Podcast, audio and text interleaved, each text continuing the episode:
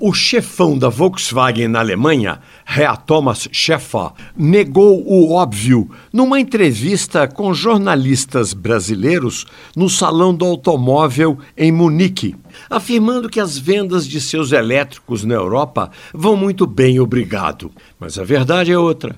Como a Volkswagen foi uma das pioneiras na eletrificação, sua plataforma MEB tem dois problemas: ultrapassada e cara o que deixou a Volkswagen sem margem para brigar com a Tesla, que reduziu preços e cresceu uma barbaridade em vendas na Alemanha. O que mais preocupa os chefões da Volkswagen é que a nova plataforma MEB Plus só fica pronta em 2025.